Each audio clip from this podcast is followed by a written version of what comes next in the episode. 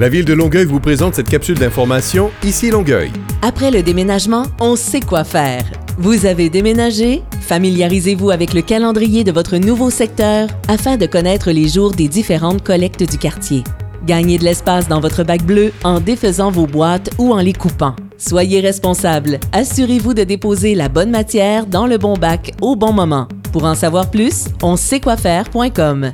L'herbe à poux affecte la santé de plus d'un million de Québécois durant la saison estivale. Chaque été, la ville de Longueuil procède à des travaux d'éradication de l'herbe à poux et de l'herbe à la puce sur son territoire pour assurer la sécurité et la santé des citoyens.